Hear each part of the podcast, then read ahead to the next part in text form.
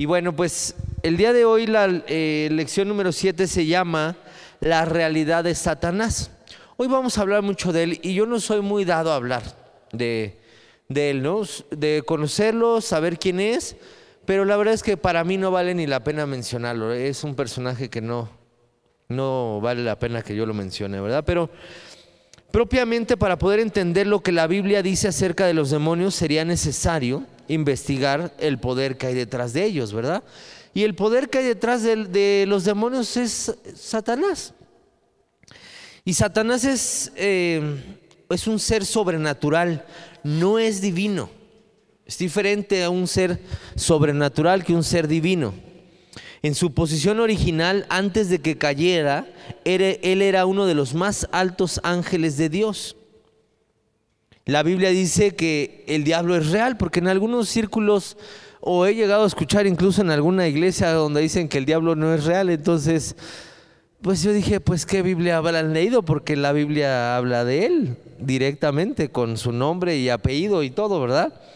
En el Nuevo y en el Antiguo Testamento se habla acerca del diablo y vamos a ver Job 1, 6, donde ahí viene una de las partes donde se menciona su nombre. Y dice, un día vinieron a presentarse delante de Jehová los hijos de Dios, entre los cuales vino también Satanás. Ahí está entonces como dicen que no existe, ¿verdad? Ahí se menciona. Y más adelante en Lucas 4 también se menciona. Lucas 4, 2. Dice, por 40 días y era tentado por el diablo y no comió nada más nada en aquellos días pasados los cuales tuvo hambre. ¿Tentado por quién? Por el diablo. Entonces, ¿cómo dicen que no existe? Está mencionado en muchas partes de la palabra. Ahorita solamente quise tomar esos dos ejemplos porque tal cual se habla de él, ¿no? Y tenemos que conocer a nuestro enemigo porque tú y yo estamos en una guerra espiritual todo el tiempo.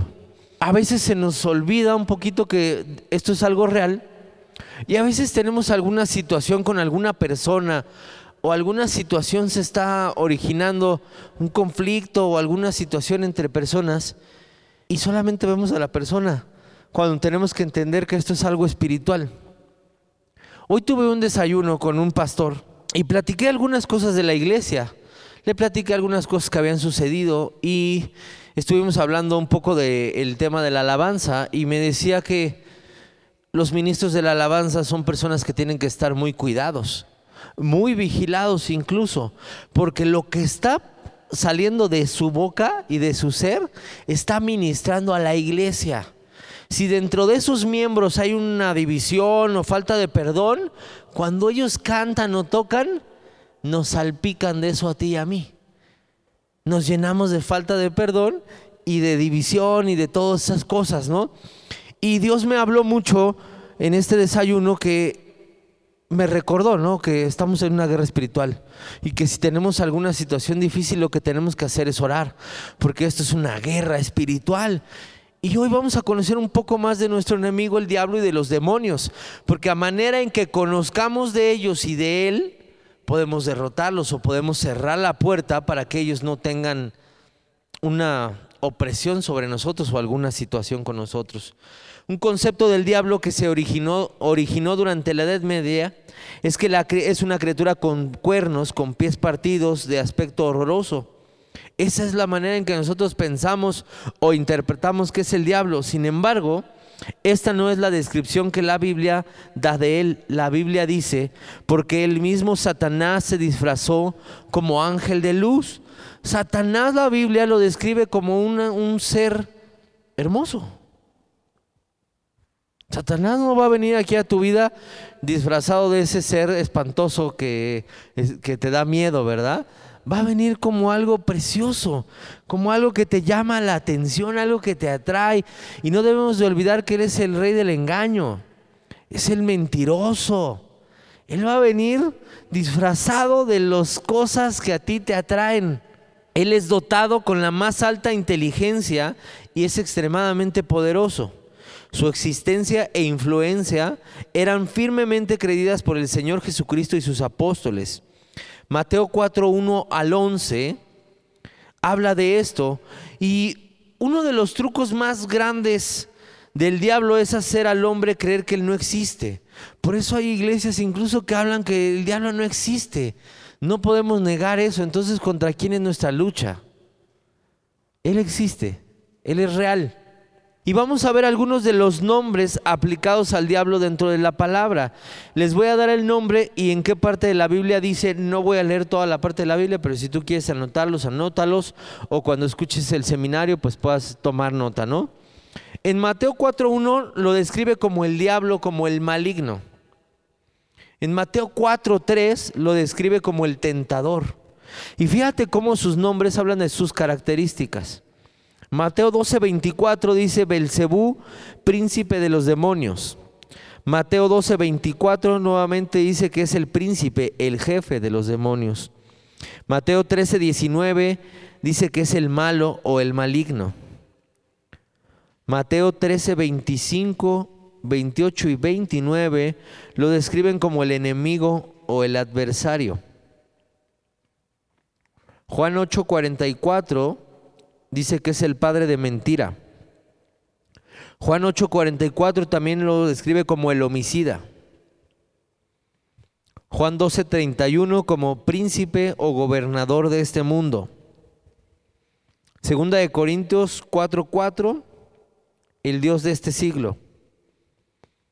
Segunda de Corintios 6:15 como Belial o el maligno.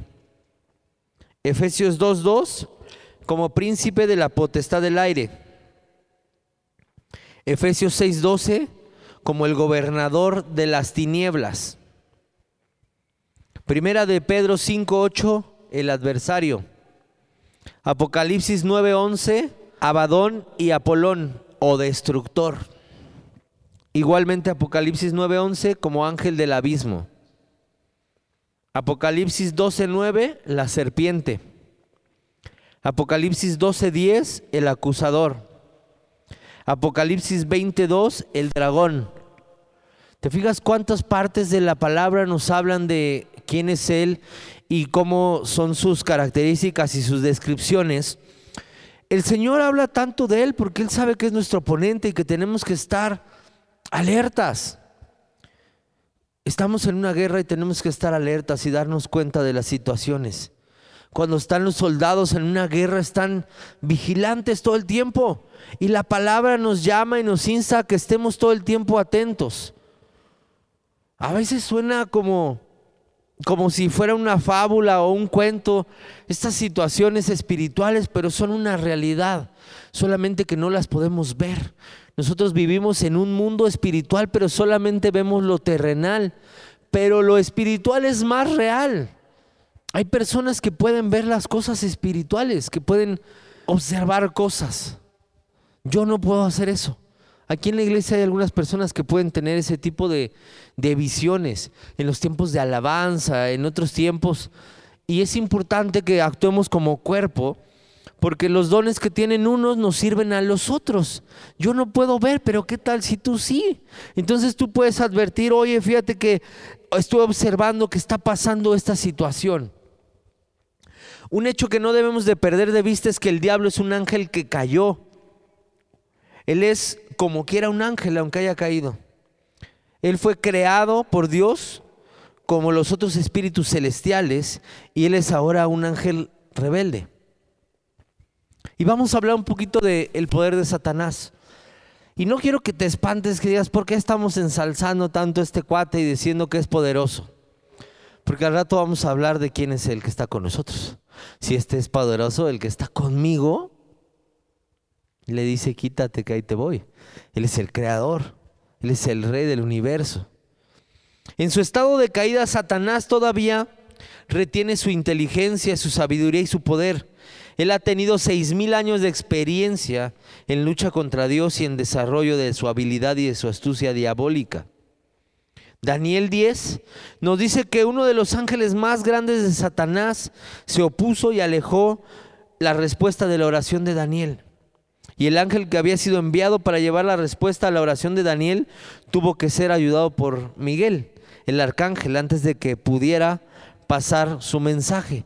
Y ahorita vamos a leer un poquito esto porque A, mí el libro de Daniel es un libro que me apasiona y que me encanta y que podría leer y leer y leer, ¿no? El otro día hablaba con una persona y decía, no, es que el libro de Daniel, pero después dije, uy, no, pero ¿y este? ¿Y el otro dónde me lo dejas? Y el otro, y pues terminamos hablando que toda la Biblia es maravillosa, porque toda la Biblia trae cosas bien padres. De verdad, en toda la Biblia podemos encontrar cosas que nos enseñan y que nos muestran cómo es el mundo espiritual que no podemos ver con nuestros ojos. Pero vamos a leer un poquito de este Daniel 10 en el versículo 13. Dice lo siguiente, a los ángeles de Satanás se les ha dado una clasificación general, esto todavía no dice Daniel, ¿eh? estoy diciendo que se les ha dado una clasificación especial y algunos son llamados príncipes. Ahora sí vamos a ver el 13. Dice, más el príncipe del reino de Persia se me opuso durante 21 días, pero he aquí Miguel, uno de los principales príncipes de Dios, vino para ayudarme y quedé ahí con los reyes de Persia. Y más adelante en el versículo 20 dice, él me dijo, ¿sabes por qué he venido a ti? Pues ahora tengo que volver para pelear contra el príncipe de Persia y al terminar con él el príncipe de Grecia vendrá. Aquí nos está hablando de toda esa oposición que hay. A veces le pedimos al Señor, Señor, ayúdanos con esto, pero hay una guerra espiritual. En los cielos se están agarrando a trancazos. Y hay una oposición, aquí nos dice, ¿no? Le dice, le dice a Daniel, desde hace 21 días fue mandada tu respuesta desde el cielo, pero se me opuso este cuate. Y nos estuvimos ahí agarrando trancazos hasta que llegó Miguel y, nos lo surtimos y aquí estamos, ¿no? Pero ahorita voy a regresar y viene el príncipe de Grecia. Está hablando de todos esos principados contra los cuales son nuestra lucha. Nuestra lucha no es contra carne y sangre. La palabra habla bien claro eso. Y a veces nosotros queremos agarrarnos a trancazos contra carne y sangre, contra las personas. ¿Que ¿Por qué se está comportando así?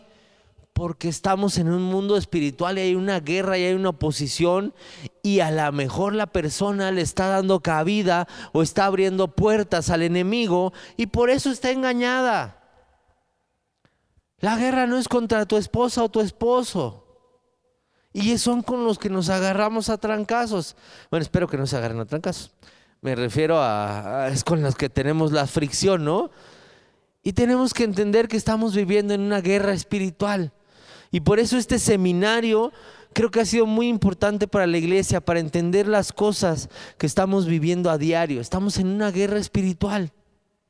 A veces nuestras oraciones se tardan en llegar porque está habiendo una oposición, porque hay una guerra del bien contra el mal.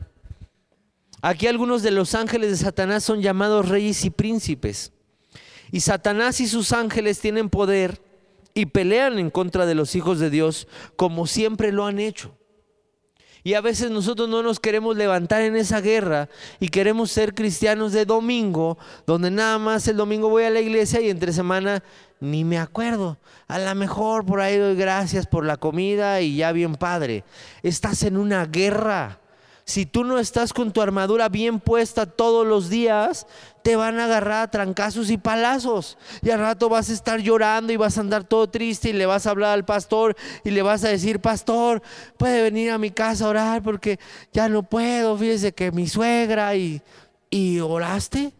¿Y cómo está tu tiempo con Dios? Todos los días estás estudiando tu palabra para mantenerte firme Traes tu espada, traes tu casco, traes tus zapatos, traes tu yermo, ¿listo? No, es que ando desanimado, pastor, y por eso no he orado. Pues por eso estás desanimado, mi hijo. Estás desanimado porque no pases ese tiempo con Dios, porque no estás listo para la guerra. No estás tomando la previsión para la guerra que te estás enfrentando todos los días. Y vamos a ver algunos hechos acerca de Satanás. En Job 1.12 dice que Él es realmente una persona. En Job 2.1.7 dice que Él se presenta delante de Dios en el cielo. Esto a mí me, impresiona, ¿verdad? es, es, tremendo porque cuando lees esta parte de la palabra, dice que Satanás se presenta enfrente del Señor y le dice, oye, ¿cómo anda todo por allá? No, pues ya viste a mi hijito Job, una chulada se para temprano a orar, ayuna, se reúne con sus hermanos, muestra el amor, le va las chivas. Una cosa increíble. Y Satanás le dice, no, pero pues lo tienes bien consentido, te quítale todo a ver si sigue siendo el mismo. Y a mí me impresiona cómo el Señor lo, está enfrente de Dios. O sea, Satanás tiene comunicación con Él. Está sabroso. Está sabroso, ¿no? En Apocalipsis 12 dice que Él acusa a los hijos de Dios. Él va y te acusa. ¿Ya viste a Martita? ¿Ya viste a tu pastor, no? Que muy sabroso. En primera de Pedro 5:8 dice, "Y anda alrededor en la tierra. Satanás anda alrededor de aquí. Nos anda merodeando a ver qué hacemos y a ver cómo nos pone el pie y dice, "Uy, yo sé este de qué pie cojea. Déjame le pongo el pie para que se caiga." Siempre recuerda que el poder de Dios invertido en los hijos que somos tú y yo es más grande que el poder de Satanás y sus fuerzas malignas. Él puede tener sabiduría y puede tener poder y puede tener lo que quiera. Dios es más que Él. Dios es más sabio, es más poderoso, es más grande. Él es el creador, Él lo hizo. Primera de Juan 4:4 dice, hijitos, vosotros sois de Dios y los habéis vencido, porque mayor es el que está en vosotros que el que está en el mundo. O sea, que me rodea aquí a mí, me tiene sin cuidado. El Señor está conmigo y el que está conmigo es más fuerte y es más que vencedor. Y como yo estoy con Él, yo también soy más que vencedor. Entonces las fuerzas de las tinieblas me tienen sin cuidado. Tengo que estar vigilante a no darles cabida, a no abrirles la puerta, porque si no se meten. En Lucas 10, 19 dice lo siguiente. He aquí, os doy potestad sobre toda fuerza del enemigo. Tenemos autoridad. Las cosas espirituales se ganan y se vencen con autoridad. No es con gritos, no es con religiosidad, no es con nuestros esfuerzos, es con autoridad. Y a ti y a mí se nos ha dado autoridad para vencer a estos enemigos. Desde su caída, Satanás ha tenido dominio de la tierra, pero al final Él va a ser echado fuera y esclavizado. Él es el autor de la enfermedad. Él está en contra de cualquier cosa que le pertenece a Dios.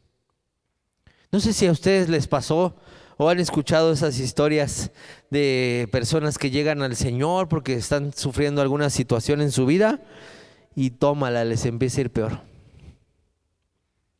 entraron a la guerra. Quieren entrar a la guerra sin prepararse, sin meterse de lleno, nada más teniendo ahí a Dios, de, pues ahí de ladito. Ahí el domingo, si, si no viene mi compadre, vamos. Si no hay bueno, buen partido el domingo de americano, vamos a la iglesia. Pero por cualquier cosa, por cualquier cosa no voy. Estoy ocupado, me vino a visitar mi mamá. Este, híjole, infinidad de cosas, ¿no? Ando cansado si es a las once y media el servicio, fuera a las ocho, digo, bueno. Pero entran a la guerra y no se preparan. No quieren entender que están en una guerra espiritual. Cuando tú aceptas al Señor como tu Salvador y como tu papá, fuiste enlistado en la guerra. Te dan tu cartilla militar donde en cualquier momento vas a ser requerido y le vas a tener que entrar a los trancazos. Estamos en una guerra espiritual. Satanás busca destruir a Jesús. El Salvador nació y Satanás inmediatamente hizo planes para destruirlo. Él puso en su corazón, en el corazón de Herodes, matar a todos los niños, pero no tuvo éxito. Después de que Jesús fue ungido por el Espíritu Santo, Satanás se encontró con él en el desierto y por un periodo de 40 días trató de destruir el propósito de Dios en su Hijo. Satanás trató, de destruir a Jesús tentándolo, que se lanzara desde el, penículo del templo, pero no tuvo éxito. Satanás también trató de destruir el propósito de Dios en Jesús, tentándolo a que dudara de su propia deidad, cuando le dijo, si tú eres hijo de, haz esto. Pero no tuvo éxito. Cuando Jesús comenzó en su ministerio y predicó en su primer sermón, Satanás puso en los corazones de la gente que lo echaran de un precipicio, pero no tuvo éxito.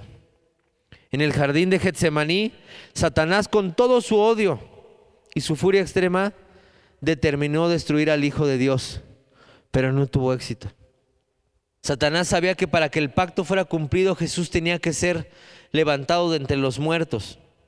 Entonces él trató de prevenir la resurrección del Señor, poniendo una gran piedra para que no pudiera salir de la tumba. Qué iluso, porque ¿qué crees? No tuvo éxito. Ha tratado siempre de destruir la obra de Jesucristo, pero no tiene éxito porque no puede vencer al que ya lo venció. Él no tuvo éxito con Jesús y Jesús nos ha dado a ti y a mí el poder sobre todo el poder del enemigo, para cuando Él venga a nosotros, no tenga éxito. Los que a veces le permitimos que tenga algunos éxitos en nuestras vidas, somos tú y yo, que le permitimos entrar y nos dejamos llevar por las obras de la carne y le damos cabida al diablo. El propósito de Satanás, su trabajo, es destruir el plan de Dios el plan de Dios que hay para tu vida, el plan de, Dios que hay para esta iglesia, el plan de Dios que tiene. Ese es su trabajo. A eso se dedica. Pero ¿qué crees? No va a tener éxito. El plan de Dios para el hombre es de redención y restauración en todo lo que se perdió en el, en el huerto de con Adán. Esto incluye la vida eterna. La obra de Satanás y la obra de los demonios es destruir las almas del hombre y arrastrarlos al infierno. Cuando tú estás salvando almas, cuando tú estás compartiendo de lo que es la verdad, te vuelves enemigo de él. Y empieza a haber un ataque más fuerte sobre ti. Sí, sí lo hay. Pero no importa. Mucho tiempo mi esposa y yo organizamos un retiro espiritual en, una iglesia donde estuvimos muchos años, estuvimos a cargo de esa área y iba mucha gente nueva que no conocía de Dios al retiro y iban a salir transformadas sus vidas. Y cuando faltaban algunos días ya sabíamos, ya sabíamos, ya nos volteábamos a decir, ¿ya está lista? Lista. ¿Listo? Listo. Ya sabíamos que iban a venir conflictos entre nosotros, problemas económicos, enfermedades sobre nuestros hijos, este, todo eso. Pero ¿sabes qué? Valía la pena. Porque cuando aprendimos a luchar contra todo eso, ya dejó de pasar. Teníamos oposición, pero ya sabíamos. Había un malestar entre nosotros y ya sabíamos, está pasando por esto. Cuando pasó el congreso este de Marcos Witt, ya sabíamos. Ella y yo ya sabíamos, entre tú y yo va a haber problemas. Pero vamos a estar listos, ya sabemos que va a pasar. Entonces cuando pase, es tú, Acuérdate, porque está pasando esto, es una guerra, esto es un ataque por lo que va a venir. En esta iglesia vienen grandes cosas y por consiguiente hay ataque, sí lo hay. Cuando tú ves ataque en tu vida es porque vienen cosas bien sabrosas o porque estás haciendo grandes cosas para Dios, porque empiezas a ser enemigo de Él. Cuando no haces nada y ni conoces de Dios y ni quieres más, pasas desapercibido. Satanás dice, no, eso ni lo pelen. No, ¿para, qué, ¿Para qué déjenlo? Vamos sobre estos que están haciendo una obra de Dios. Vamos sobre estos que están compartiendo y que nos están desenmascarando los miércoles porque ya saben quiénes somos y ya saben cómo trabajamos. Esos somos los enemigos. Somos enemigos de Él, pero el Señor dice que Él es más fuerte y no tenemos nada que temer. Ellos son los que deben de temer, porque el que está con nosotros es más que vencedor. Como hemos visto en, la Biblia, solo hay un diablo y un número incontable de demonios. Estos demonios han sido despachados a todos los puntos de la tierra y sus órdenes son estorbar o detener el progreso de la obra, obra de Dios. Esa es su chamba, detenernos. ¿Y cómo nos detienen? Haciendo que haya broncas entre nosotros. En que no, ya me dijo, yo ya no quiero ir a la iglesia, ya me voy, mejor me voy a otra iglesia. No, yo ya mejor no me voy a congregar porque se me hace que el pastor es igual que todos. Y no, yo ya no voy. Así empiezan a detenernos porque esa unidad y ese amor que hay entre nosotros se detiene, se corta, se rompe y así nos quieren detener. Pero no lo vamos a permitir porque tenemos detectado que esto es una guerra espiritual y no nos vamos a permitir que eso suceda. Te voy a hablar de tres maneras en las que Satanás ataca. Solamente hay tres. Número uno, por depresión. Por depresión. Ojo, si te suena conocido, date cuenta cómo está la cosa para que no te dejes. Número dos, por opresión. Y número tres, por posesión. Se lo repito, por depresión, por opresión y por posesión. Y van en ese orden. Primero empiezas con una depresión, después estar oprimido y después estás poseído. ¿Sale? Vamos a ver, vamos a considerar cada uno de estos por separado. Depresión demoníaca, ¿qué es esa? La número uno. Depresión significa deprimido, abatido, falta de fuerza, abatimiento de tu espíritu. Cuando andas todo apachurrado, te sientes abatido, cansado, cansado de las circunstancias de la vida, que dices, ya, de ahí le pasó esto a José Alfredo Jiménez y de ahí salió la canción de La vida no vale nada. Porque él estaba deprimido. Y dejamos a veces que estamos en esta situación y, nos dejamos. Cuando estés en esta situación, levántate y sé valiente y di, a mí no me vas a agarrar así. Y yo no voy a estar triste porque yo, y te pones a declarar la palabra de Dios y dices, yo soy esto. Y Él dice que yo soy gozoso y vencedor y todo esto. Y se va. Estás en una guerra. ¿Qué pasaría si alguien llega y te pega? Pero no te vas a quedar así. No, no, espérame, yo no me voy a dejar. ¿Cómo somos cuando nos agreden, cuando nos dicen algo? Luego, luego brincamos. ¿Por qué contra Satanás no brincamos y nos dejamos? no, es que si me, nada me sale y no sé qué y yo y es que de dónde voy a salir y ¿por qué te dejas? Para las cosas de la carne somos bien sabrosos, luego lo brincamos.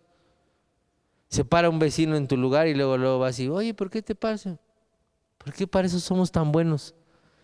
Y contra el enemigo nos dejamos. Consideremos depresión como una fuerza externa deprimiendo los espíritus del hombre. El diablo sabe que si él puede traer a una persona a un estado depresivo, él puede estorbar en su vida una su vida de consagración y adoración a Dios. El hombre tiene la tendencia que cuando se siente deprimido, descuida su tiempo de oración y su lectura de la Biblia.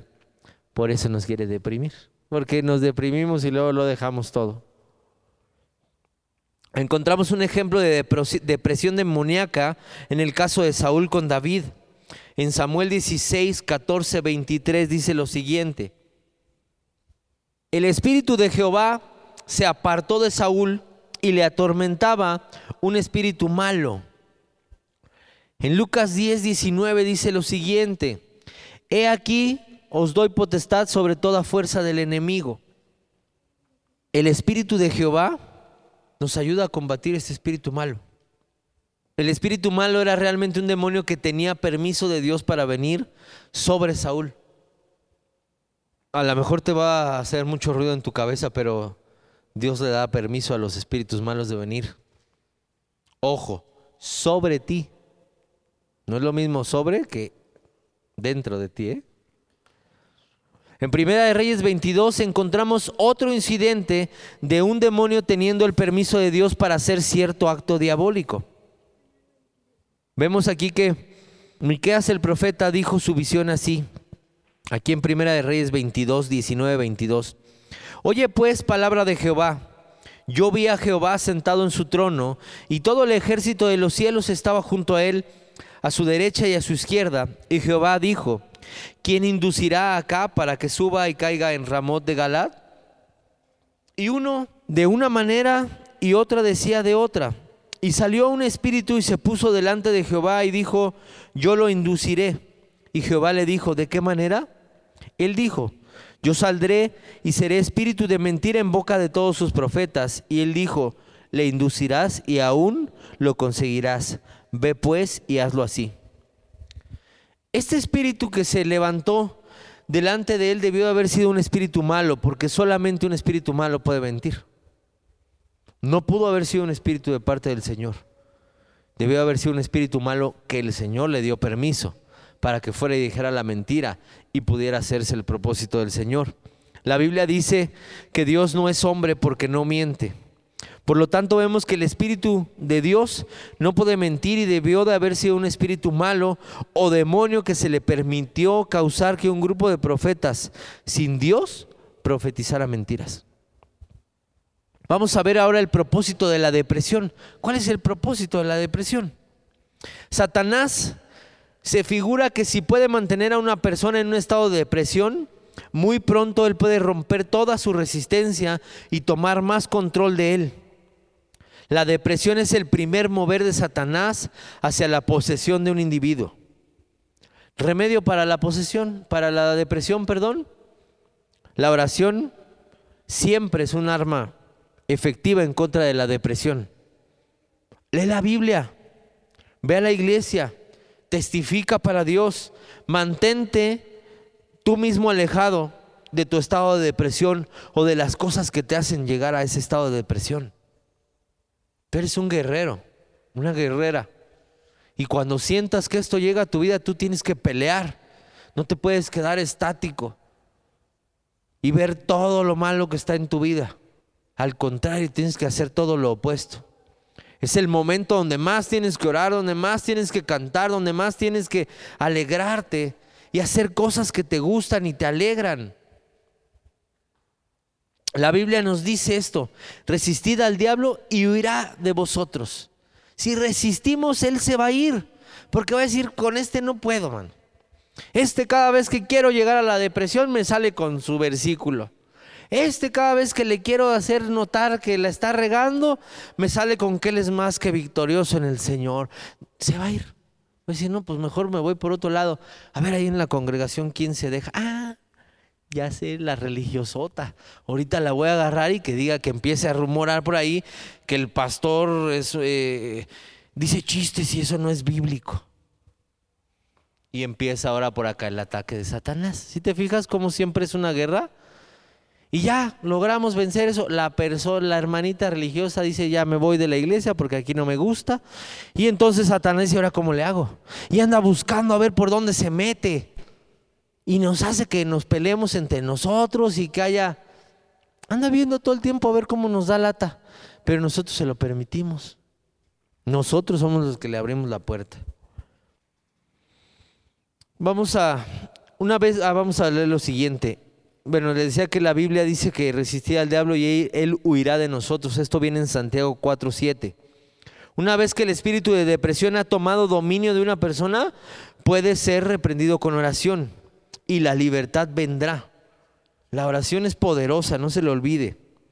Ahora vamos a hablar del segundo paso, opresión demoníaca. Ya pasamos la depresión, ahora vamos a la opresión, cuando le dejamos pasar al siguiente punto. Opresión significa el ejercicio de autoridad o poder de una manera pesada, cruel o injusta.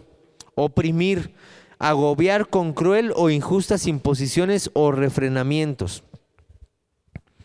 Nota que opresión es, más que estar deprimido, es un ejercicio de autoridad.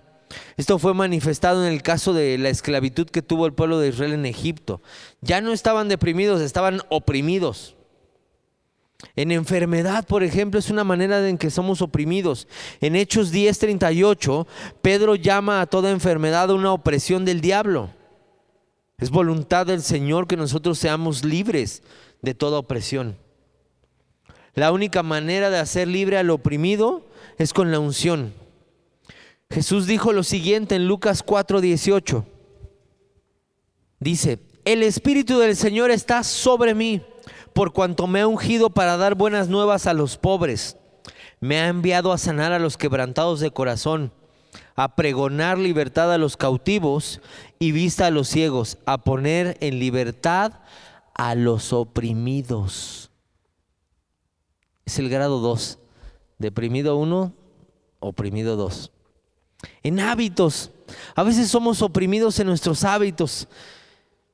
Una opresión demoníaca incluirá cualquier tipo de hábito que una persona tiene dificultad para romper.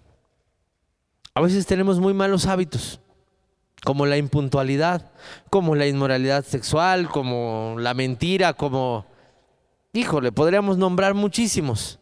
Y a veces somos oprimidos y no podemos salir de ese ciclo. Tenemos que romper a través de la unción con ese ciclo y poder ser libres. Personas oprimidas pueden ganar su libertad con la oración y el ayuno o con un creyente poniendo las manos sobre ellos en una oración de fe. Y vamos a ver por tercero la posesión demoníaca. Es cuando ya hemos pasado de la depresión a la opresión y luego viene la posesión. Posesión, propiedad, una cosa poseída, dominación o actuación por un sentimiento.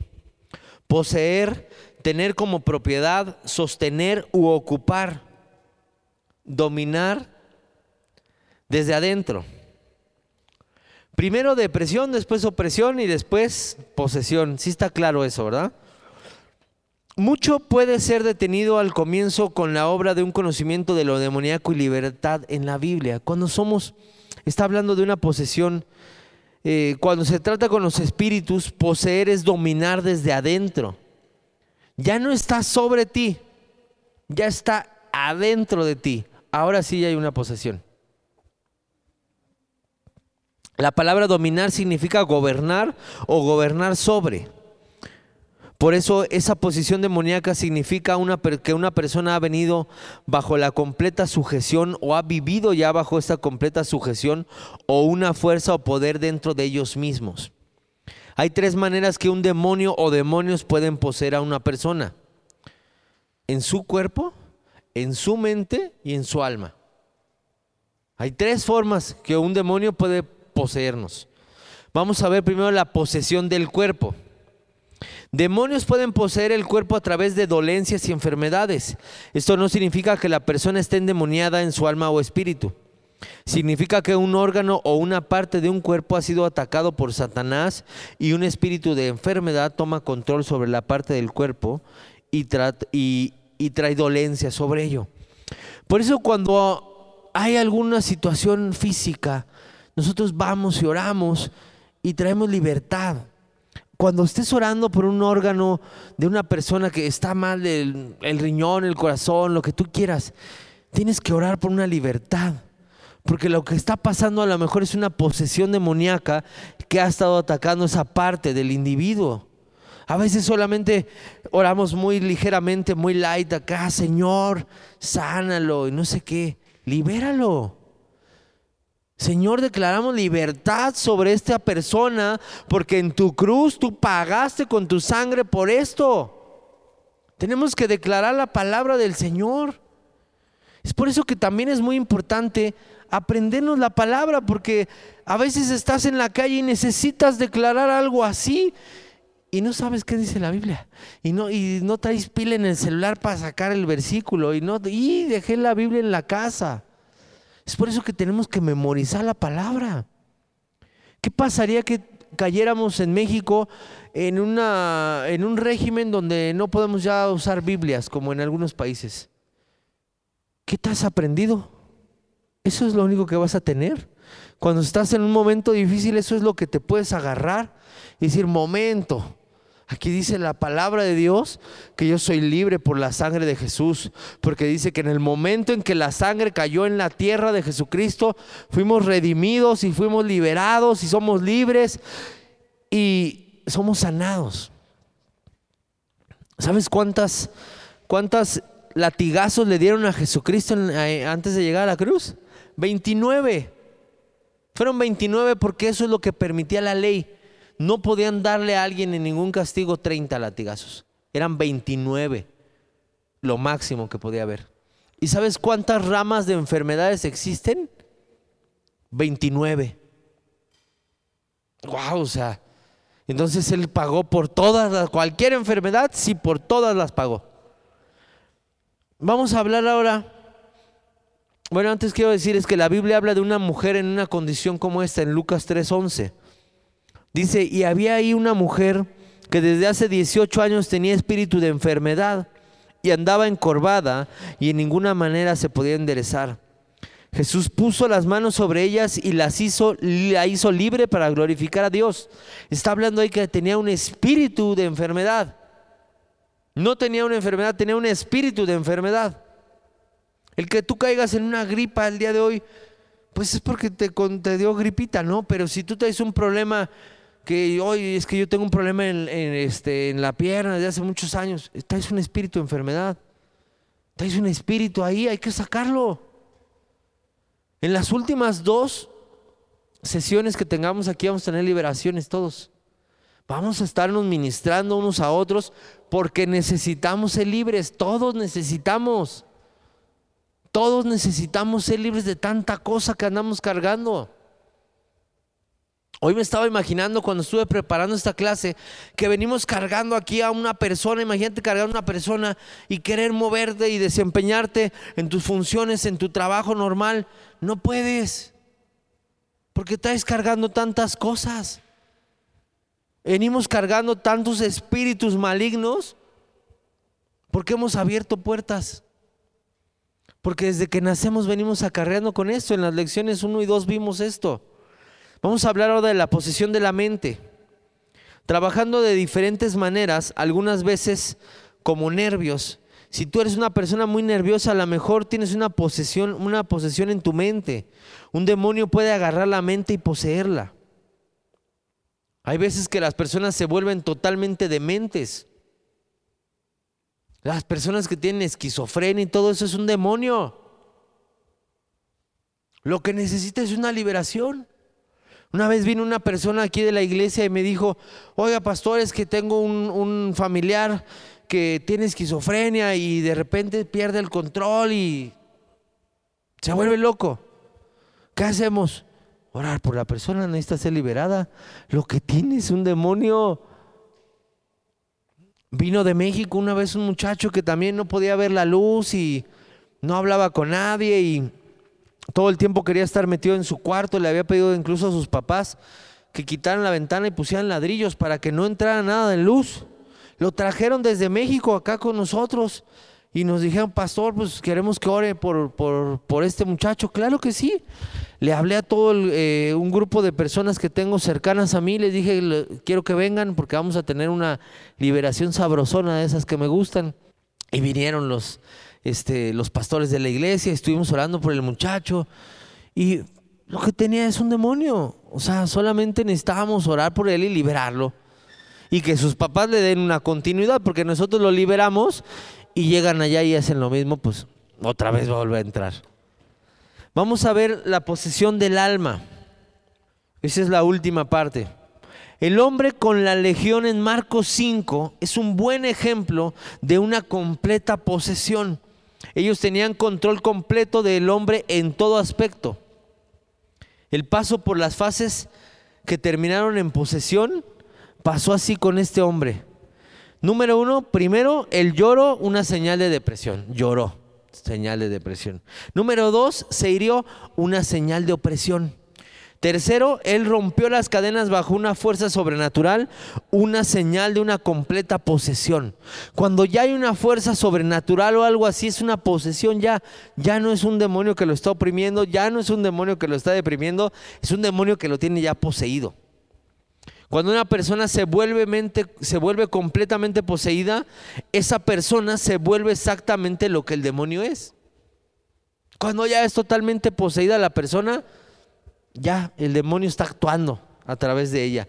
La persona usa los ojos de la persona para ver, una voz humana para hablar y los miembros de su cuerpo humano para cultivar sus deseos antinaturales. Un demonio de lujuria, por ejemplo, crea una lujuria antinatural en una persona hasta que ya no puede suprimir ese apetito. Y lo mismo es con el homicida, con el celoso, con el odio, con el chisme. Le damos cabida a, todo esto. Pero les quiero recordar antes de acabar, estuvimos viendo cómo, cómo funciona, ¿no? Para que tú sepas hacer una liberación. La idea, una de las ideas de este seminario es que tú puedas hacer una liberación. Que no tengan que hablarle al pastor para hacer una liberación. Que si la hay, invítenme porque me encantan. De verdad la disfruto. Me gusta ver cómo el enemigo va a salir y cómo todo el Señor siempre vence y me da mucho gusto ver cómo hay libertad en Cristo Jesús, ¿verdad? Pero no tenemos que tener miedo. El día que te toque estar en una, no tengas miedo. Solo recuerda los pasos. Y puedes distinguir entre las personas. A lo mejor lo estás distinguiendo hasta en ti. ¿Cómo ando? He andado deprimido. Ojo, primer paso. O a lo mejor ya estás oprimido. Ya vas en el segundo. El siguiente es una posesión. Entonces antes de que llegues al 3, regrésate al 1. Y si estás en el 1, salte de ahí. No te dejes. Declara la palabra de Dios. Declara cosas buenas sobre tu vida. Declara todas las mañanas, hoy va a ser un gran día y voy a ver maravillas de parte de Dios y voy a estar bien contenta y voy a ver la gloria del Señor y va a pasar cosas buenas hoy en el día y tu vida va a cambiar, tu día va a cambiar. Tenemos que aprender a cambiar nuestra mente y no ver las cosas malas, sino ver las cosas buenas. Y de ese modo le vamos a cerrar la puerta a Satanás. Porque a veces desde el primer momento del día ya le abrimos la puerta. Es más, ni siquiera llegaste al primer momento del día, toda la noche te la pasaste pensando cosas que te quitan la paz, que no te dejan dormir, que no te dejan descansar, que te roban el gozo. Estás abriéndole la puerta a Satanás. Y la palabra nos dice que tenemos que estar vigilantes, atentos todo el tiempo de lo que Él está queriendo hacer en nuestras vidas. Vamos ahora para terminar. Señor, te damos gracias por esta nueva lección, Señor, donde tú nos has hablado, donde podemos ver la manera en cómo actúa nuestro enemigo, Señor. Nos da gusto conocer todo esto, Padre, para que podamos echar afuera las tinieblas de nuestras vidas, de nuestra iglesia, de nuestra casa, de nuestro matrimonio, de nuestra familia. Ayúdanos a siempre estar atentos, Señor, y a discernir los ataques del enemigo, Señor. Te amamos y te pedimos que tu Espíritu Santo siempre nos mantenga alertas y atentos a lo que Satanás quiere hacer cerca de nosotros, Señor. Te damos gracias en el nombre de Jesús. Amén.